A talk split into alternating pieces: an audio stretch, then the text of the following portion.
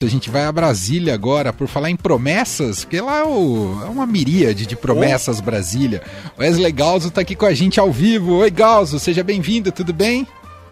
Boa tarde, Manuel. Boa tarde, Leandro. Tudo ótimo. Boa tarde. Bom, a gente estava falando aqui sobre promessas e resoluções de ano novo, e claro, novo governo, muitas promessas.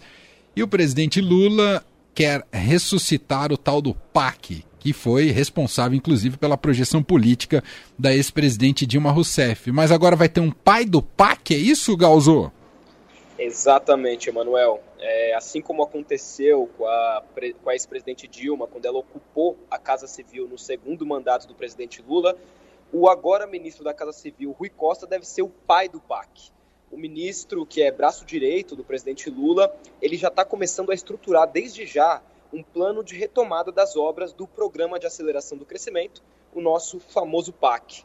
Ele vai ter aí um papel de coordenar as ações dessa área e já, inclusive, pediu para uma área específica aqui do Palácio do Planalto, onde eu estou agora, a subchefia de articulação e monitoramento para fazer um levantamento completo de todas as obras paradas que estão inscritas nesse programa.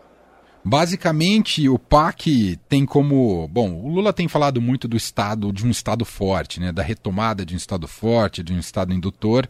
E nesse caso, o PAC cumpriria um papel de, uh, de investimento, principalmente nessa área de infraestrutura. É isso, Galzô?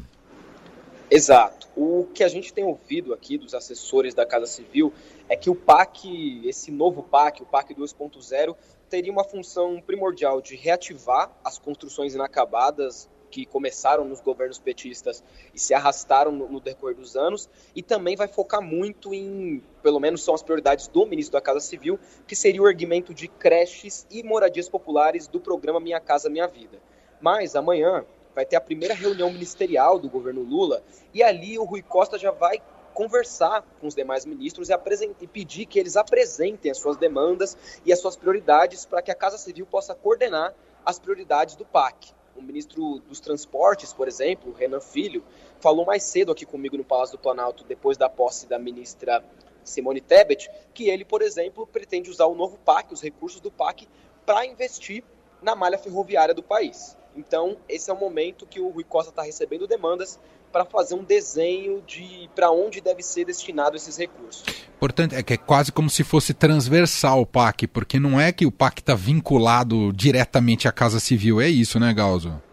Exato. O ministro Rui Costa vai ser uma espécie de gestor. Ele até, ele até buscou se desvencilhar um pouco dessa, pesta, dessa pecha de pai do PAC, que foi dada pelo ex-presidente Lula à ex-ministra Dilma Rousseff, dizendo que ele vai ter um papel de coordenar e de de destinar, cuidar dos investimentos. Então ele vai ser uma espécie de regente desse novo programa, que ao cabo vai ser tocado ali pelos ministros, mas sempre com a, com a diretriz do chefe da Casa Civil, Rui Costa.